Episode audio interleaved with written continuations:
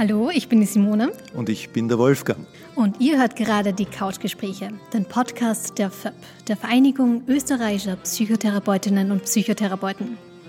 Ja, endlich gibt es wieder eine neue Folge. Aber gerade in Krisenzeiten haben Psychotherapeuten und Psychotherapeutinnen viel zu tun. Ja, jetzt endlich haben wir es aber wieder mal geschafft. Und diesmal sind wir bei Schwabe Austria zu Besuch.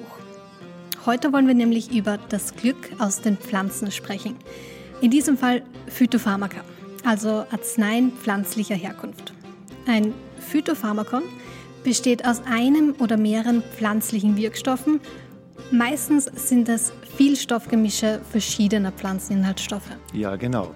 Äh, und was Phytopharmaka können und was nicht, wie sicher sie sind und was man bei der Anwendung beachten muss, darüber wollen wir uns heute unterhalten und zwar mit unserem Gast, Herrn Magister Albert Dorninger, Pharmazeut und Head of Scientific Services bei der Pharmac Academy, glaube ich. Ähm, hallo Albert, vielleicht stellst du dich selbst kurz mal Gern, vor. Guten Abend. Äh, mein Name ist Albert Dorninger. Ich leite bei Schwabe Austria den wissenschaftlichen Dienst.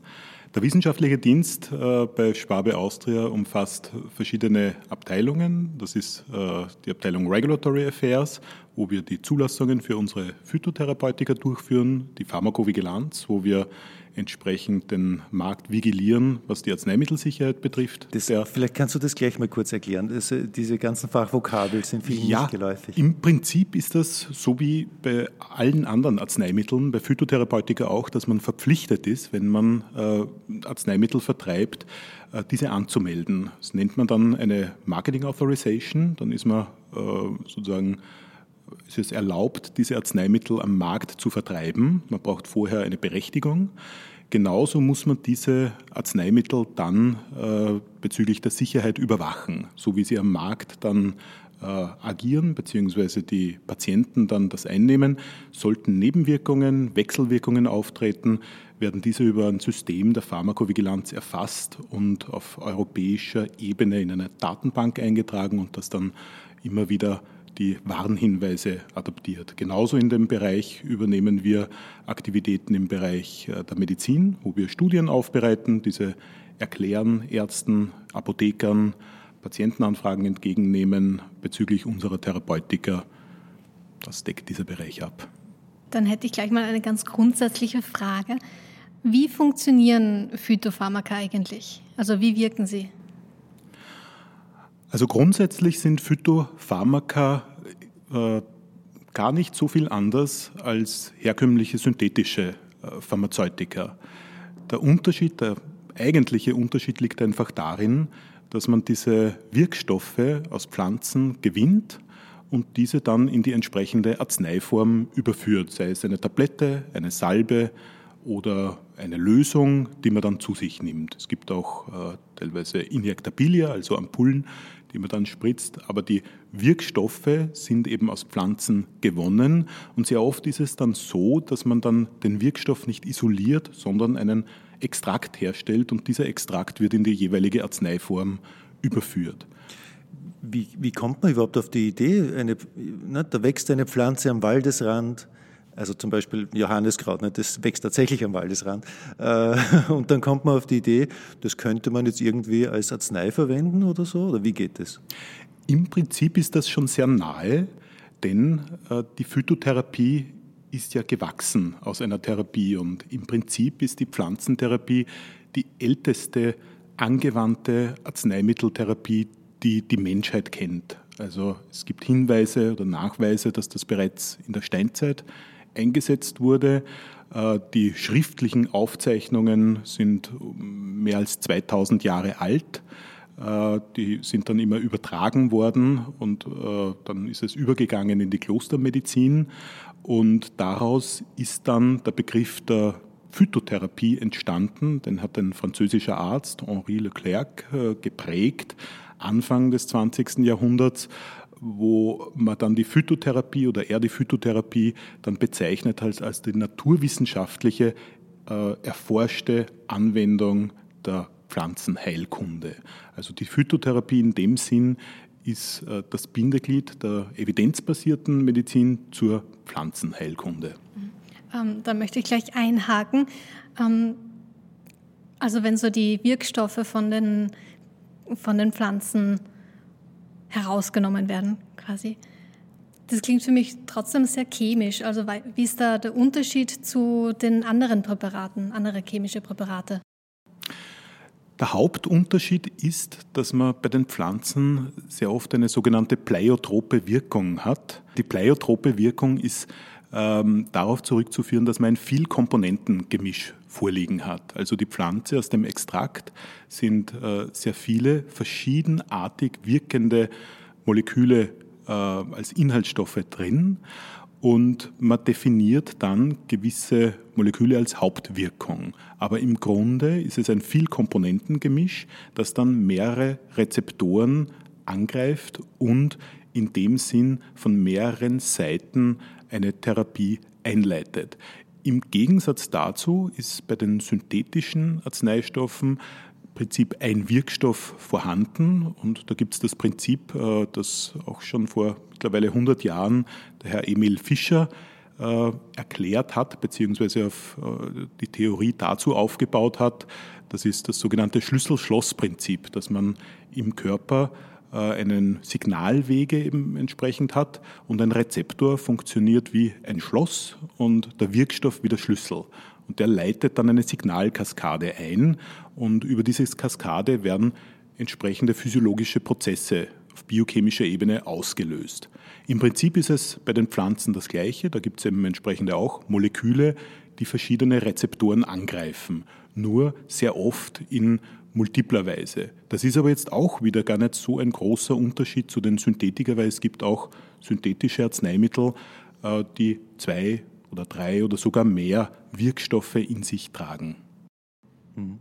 Das heißt, ähm, tatsächlich ist es so, wenn es kein Schloss gibt, ist der Schlüssel auch sinnlos. Also was ich sagen will, ist, wenn, wenn eine Pflanze oder auch ein synthetisches äh, Pharmakon äh, kein Schloss findet, dann funktioniert es einfach nicht. Das würde nach dieser Theorie, und das ist die vorherrschende Theorie in der Pharmakologie, stimmen, dass man davon ausgeht, dass es Rezeptoren gibt im Körper. Man hat viele nachgewiesen, sehr viele sind auch unbekannt. Äh, das ist manchmal das Problem in der Phytotherapie, dass man einfach nicht weiß, wo äh, das entsprechende Schloss ist. Man vermutet äh, den Schlüssel, dass man weiß, ah, dieser und diese Komponente könnte die Hauptwirkung ausmachen. Man kann das nicht ganz genau zuordnen.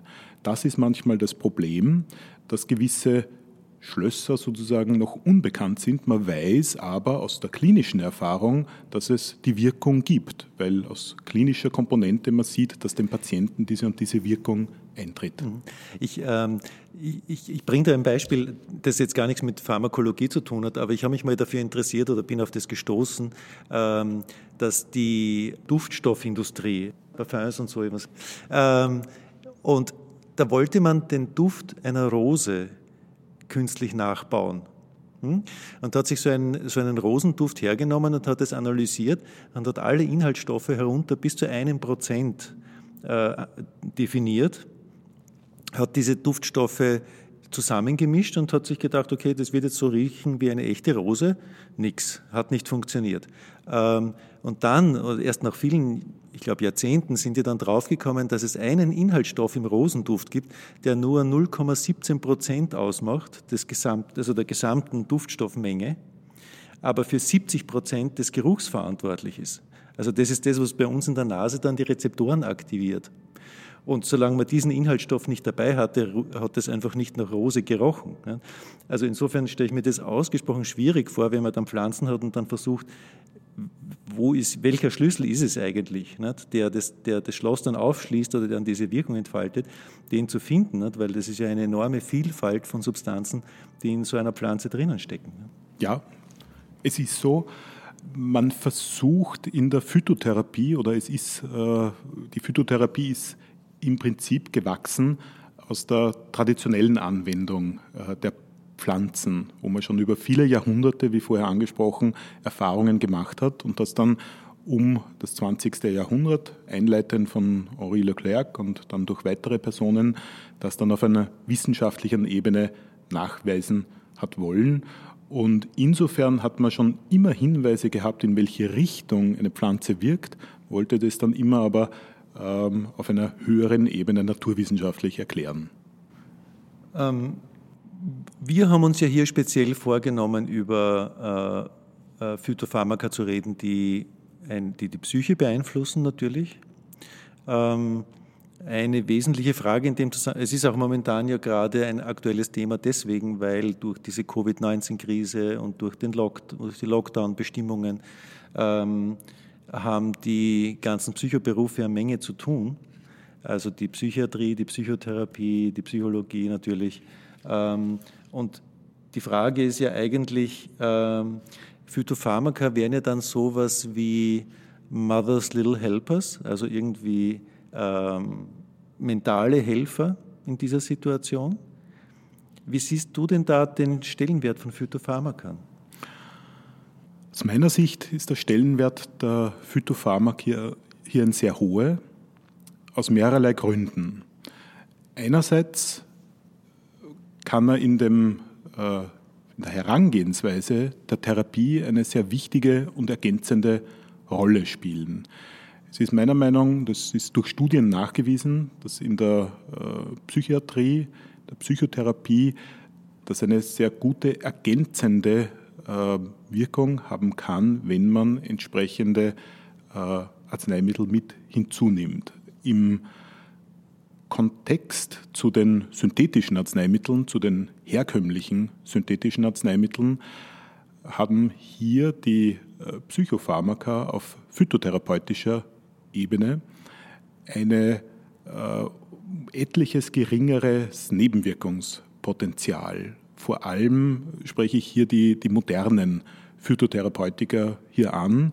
Es gibt zum Beispiel eine sehr vielversprechende äh, Phytotherapeutikum aus äh, Lavendelölextrakt. Äh, da ist ein spezieller Extrakt hergestellt worden, Wirkstoff Silexan, wo sehr sehr gute klinische Studien vorliegen, die in der angstlösenden Therapie jetzt eine Rolle spielen. Also in diesem Kontext äh, schätze ich den Stellenwert der Phytotherapie als einen sehr hohen ein. Mhm. Ähm, du hast gerade eben die Nebenwirkungen angesprochen. Ähm, was würdest du sagen, sind so die häufigsten Nebenwirkungen bei solchen Präparaten?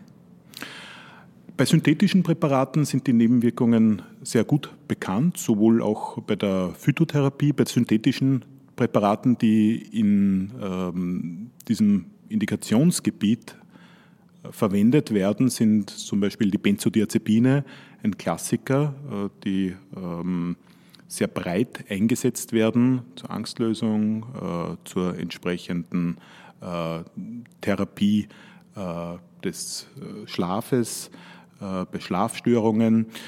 Das Problem bei diesen Präparaten äh, ist natürlich, dass, man, dass sich das dann ausweitet auf die Verkehrstüchtigkeit, dass ein gewisses Abhängigkeitspotenzial besteht, dass äh, man sehr oft dann schwer nicht mehr loskommt. Auch in dem Indikationsgebiet spielen die sogenannten SSRIs, die selektiven Serotonin Wiederaufnahmehemmer eine Rolle. Hier gibt es auch eine Reihe von Nebenwirkungen, von Libidoverlust bis äh, zur Gewichtszunahme, äh, um nur einige zu nennen. Im Bereich der Phytotherapie gestalten sich die Nebenwirkungen als äh, weniger schwerwiegend und jetzt auch wieder angesprochen, äh, zum Beispiel auf äh, die modernere Präparate innerhalb der Phytotherapie hat man herausgefunden, dass zum Beispiel bei diesem angesprochenen Lavendelölextrakt diese Nebenwirkungen des Absetzens äh, oder der Wechselwirkungen nicht stattfinden. Man versucht dann auch immer in dieser Hinsicht spezielle Studien durchzuführen. In diesem Fall hat man zum Beispiel eine Cocktailstudie durchgeführt. Äh, die Cocktailstudie ist so quasi Nomen est Omen. Also man hat einen Arzneimittel-Cocktail getestet äh, mit dem Präparat, ähm, wo man geschaut hat, inwieweit Enzymabbauwege gehemmt werden durch das Präparat, durch das Phytopharmakon. Und man hat dann gesehen, dass das nicht der Fall war, weil man schon gewusst hat von anderen Präparaten, von anderen Phytopharmaka, zum Beispiel das Johanniskraut ist hier ein Klassiker. Man weiß, dass das gewisse Enzymabbaumechanismen hemmt und es dadurch zu stärkeren Wechselwirkungen mit anderen Arzneimitteln kommt. Das ist zum Beispiel bei diesem nicht der Fall. Also es ist auch hier eine Entwicklung in der Phytotherapie zu sehen, hin zu sehr sicheren und äh, nebenwirkungs- und wechselwirkungsarmen Präparaten, die aber eine sehr, sehr gute Wirkung, was das momentane Studien, was die momentane Studienlage betrifft, zeigen. Mhm. Ähm, also würdest du sagen, es gibt ja ganz viele rezeptfreie Präparate, ähm, dass es da eigentlich nicht wirklich gefährlich ist, wenn man das, also sich selbst therapiert, auch ohne irgendwie mal einen Arzt gesehen zu haben? Meiner Meinung ist gerade die Selbsttherapie äh, ein Paradebeispiel, wo die Phytotherapie einen sehr hohen und wichtigen Stellenwert einnehmen kann. Äh, wenn man sich die Indikationen, die äh, es bei den Phytotherapeutikern gibt, ansieht und die Zulassungen dazu, ist eben der Selbstmedikationsbereich der Klassiker, wo das angewendet werden kann, aufgrund der relativ geringen Nebenwirkungen und Wechselwirkungen. Es ist auch so, dass äh, gewisse andere Indikationsbereiche mm, jetzt auch nicht so viele Phytopharmaka gibt. Also man kann nicht sagen, dass die Phytopharmazie jetzt alles kann und äh, alle Bereiche abdecken kann, aber es wirkt ergänzend und gerade im Selbstmedikationsbereich ist es eigentlich ein Paradebeispiel, wo das sehr gut angenommen äh, und die Wirkungsweise auch sehr gut gegeben ist. Ja, aber äh, da muss ich doch einen Einwand machen, weil, weil du gerade vorhin das Johanneskraut erwähnt hast. Ne?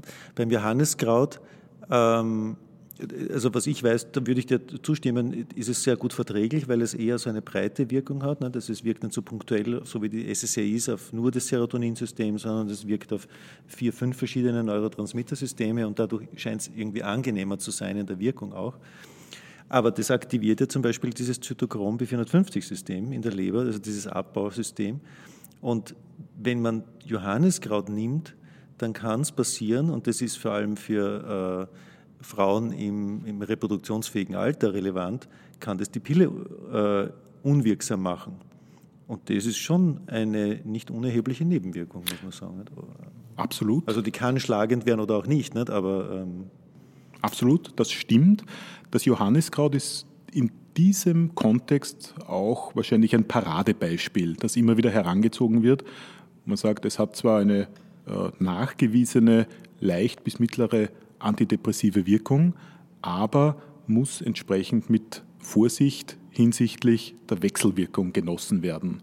Ich habe das auch ein bisschen im Kontext zu den weiteren Phytotherapeutikern erwähnt, die jetzt äh, meiner Sicht moderner sind, wie zum Beispiel der Lavendelölextrakt, der dieses nicht zeigt, wo man absichtlich diese Cocktailstudie noch einmal durchgeführt hat und sagt hat, das will man eben entsprechend auch verhindern und zeigen, dass das in diesem Präparat nicht der Fall ist. Aber genauso wie du sagst, äh, es ist natürlich äh, die Wechselwirkungen, wie bei jedem Arzneimittel, auch bei synthetischen Arzneimitteln, muss man immer beachten. Und beim Johanniskraus ist das sicher ein Thema, dass man darauf schauen soll, hat man hier eine, noch eine Therapie, eine Paralleltherapie beziehungsweise ein Kontrazeptivum, wenn man einnimmt, muss man das natürlich beachten. Ja.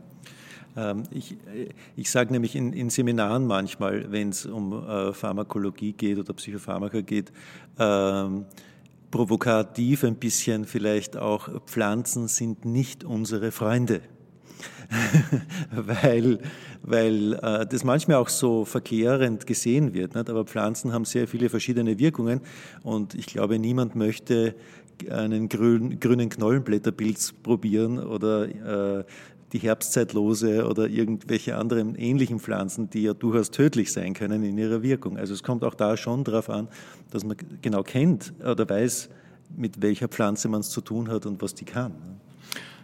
Absolut. Also das ist natürlich meine volle Zustimmung diesbezüglich, weil ähm, es ist sehr plakativ natürlich genannt, die sehr ähm, problematische Wirkstoffe und äh, auch Drogen kommen ja aus dem Pflanzenreich. Also Klassiker ist natürlich zum Beispiel ein Kokain, ein Opium, äh, auch aus dem Opium Cannabis zum Beispiel oder aus, das aus dem Opium gewonnene und dann synthetisch veränderte Heroin, das ja auch vor etwa 100 Jahren als Arzneimittel gegen den Husten, also ein bestwirksames Hustenpräparat angepriesen worden ist, ähm, ist natürlich aus der äh, Phytotherapie entstanden. Man muss dazu sagen, es wirkt auch sehr gut gegen Husten, aber natürlich ist man dann, man dann bemerkt, dass es sehr schwerwiegende weitere Nebenwirkungen und Wirkungen hat. Das ist natürlich richtig. Mittlerweile hat aber das Zulassungsverfahren, das man mit den ähm, Therapeutikern äh, hat, einen sehr, sehr hohen, ein sehr, sehr hohes Niveau erreicht. Und das macht die Therapeutiker, die Phytotherapeutiker natürlich auch sehr sicher, weil man entsprechende Nebenwirkungen beschreiben kann, aufnehmen kann und kommunizieren kann, hauptsächlich eben über die Gebrauchsinformation beziehungsweise auch über das Fachpersonal und somit werden die Patienten in diesem Kontext auch sehr gut aufgeklärt. Mhm. Ähm, du hast es gerade genannt. Wie schaut denn das Zulassungsverfahren bei Phytopharmaka eigentlich genau aus? Das Zulassungsverfahren bei Phytotherapeutika ist gar nicht so viel anders als bei herkömmlichen synthetischen Präparaten. Das heißt, dass äh, es eine Einreichung gibt von Unterlagen, sogenannte Dossier. Das wird dann äh, von einer Arzneimittelbehörde, in Österreich ist das äh, die AGES, die Agentur für Gesundheit und Ernährungssicherheit, die Sparte Medizinmarktaufsicht, entgegengenommen und durch unabhängige Gutachter bewertet. Das ist, sind medizinische. Aber darf ich da nur fragen, ähm, ist das die gleiche Behörde wie für, wie für andere Medikamente? Exakt die gleiche, die gleiche, Behörde. Also die österreichische ja. Arzneimittelbehörde, ich habe das so unter dem Namen gespeichert, das ist die AGES. Eigentlich. Das ist die AGES. Ah, okay. Die AGES hat äh, sechs verschiedene Bereiche und ein Bereich ist die Medizinmarktaufsicht. Und die Medizinmarktaufsicht hat dann wiederum Unterbereiche und äh, in diesem regulatorischen Bereich findet das Zulassungsverfahren für Arzneimittel statt und eine spezielle Abteilung ist dort zuständig für ähm, Phytotherapeutika und diese werden im Prinzip von Gutachtern ähm, durchgesehen, die Unterlagen, äh, ganz normal wie synthetische Präparate auch. Der Inhalt dieser phytotherapeutischen Dossiers ist auch analog wie bei synthetischen Wirkstoffen und am Ende des Verfahrens wird dann, wenn das als sicher bewertet wird, eine entsprechende Zulassung erteilt. Im Prinzip ist die Abwägung, die die Behörde hier macht, immer eine Wirkung gegen die entsprechende, also eine Efficacy Safety Betrachtung. Also es wird die Effektivität, die Wirksamkeit gegen die Sicherheit betrachtet. Und das ist natürlich auch dann die Logik des Zulassungsverfahrens, dass man sagt, ein Hustenmittel hat ein anderes Nebenwirkungs- und Wechselwirkungspotenzial wie zum Beispiel ein Onkologikum, ein Krebstherapeutikum. Also es geht immer um diese Betrachtung dieser zwei Komponenten. Was ist die Wirkweise, was ist die Nebenwirkungen und dann kann man das auf den Markt entsprechend zulassen. Und gibt es da auch Studien, so wie bei den üblichen Medikamenten?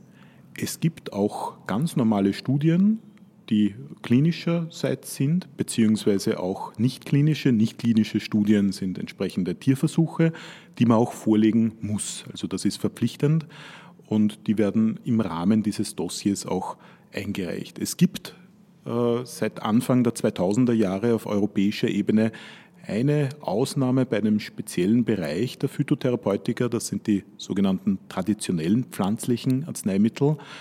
Hier wurde ähm, gesagt, dass man keine klinischen Studien vorlegen muss, sondern äh, man kann die Wirkung aus der traditionellen Anwendung erklären. Das ist hauptsächlich aus diesem Hintergrund, weil die klinischen Studien sehr teuer geworden sind. Also das ist jetzt ein großes Problem teilweise, weil auch größere pharmazeutische Firmen sich klinische Studien immer sehr genau überlegen, weil das ein sehr, sehr großer Kostenfaktor ist.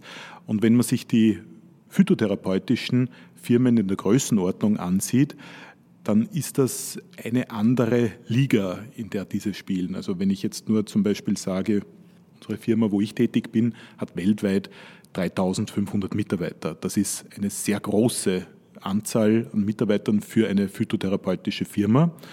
Im Vergleich dazu hat eine Firma Pfizer oder Sanofi über 100.000 Mitarbeiter weltweit. Also das ist fast der Faktor, also ein, ein, ein großer Unterschied und natürlich sind die Umsätze und die Erträge auch andere, die hier eine Rolle spielen. Deshalb ist man zu dem Schluss gekommen, man wollte Phytotherapeutika nicht völlig abdrehen und wollte eben sagen, gut, man kann nicht für jedes eine Studie durchführen und man geht von dieser traditionellen Wirkung bei einigen Phytotherapeutika aus. Trotzdem ist man auch von unserer Seite immer sehr bemüht, dass man klinische Studien durchführt und dass diese auch zeigen, dass das Therapeutikum eben das klinische Potenzial hat und den klinischen Nachweis erbringen kann.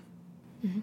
Ähm, Gibt es da auch so Langzeitstudien? Weil ich denke, gerade wenn man was ähm, lange anwendet, kann das dann doch auch irgendwie den Körper noch Verändern, tiefer beeinflussen. Ja. Ähm, Gibt es da auch so Langzeitstudien? Im Prinzip ja. Bei Einreichung der Studien bzw. bei Einreichung des Zulassungsverfahrens werden entsprechende Studien vorgelegt, die äh, die Therapiezeit darstellen. Also bei dem letzten Zulassungsverfahren, das bei uns durchgeführt worden ist für ein Lavendelölextrakt, äh, wurde hier eine dreimonatige Andauer der äh, Studien durchgeführt. Das heißt, man ist davon ausgegangen, dass man es drei Monate anwenden kann und dann wird wieder eine Rücksprache mit dem Arzt äh, gehalten man geht davon aus, dass dann die Therapie durchgeführt ist. Bei einer längeren Anwendung, also es gibt andere Präparate, die auch sechs Monate Studien vorlegen haben können oder bis zu einem Jahr. Daneben, das ist auch bei jedem Arzneimittel auch verpflichtend, dass man sogenannte, ich habe es schon vorher angesprochen, die Pharmakovigilanz durchführt und sogenannte Pharmacovigilance Systems äh, Reports vorlegt, die dann die entsprechende anhaltende Medikation vigilieren. Es ist grundsätzlich, das trifft aber auch jetzt nicht nur auf Phytopharmaka zu, äh, nicht wünschenswert aus unserer Sicht, dass man eine Dauermedikation durchführt. Grundsätzlich ist es ja wünschenswert, dass der Patient entsprechend eine Medikation einnimmt und dann auch einmal der Zeitpunkt kommt, wo die Therapie zu Ende geht, weil der Patient entsprechend therapiert ist und quasi erlöst von seiner Krankheit ist. Ja, das war es dann auch schon mit dem Teil 1 zum Thema das Glück aus den Pflanzen. Ein Gespräch mit Magister Albert Dorninger von Schwabe Austria. Und im Teil 2 geht es dann weiter. Bis dahin, bleibt gesund.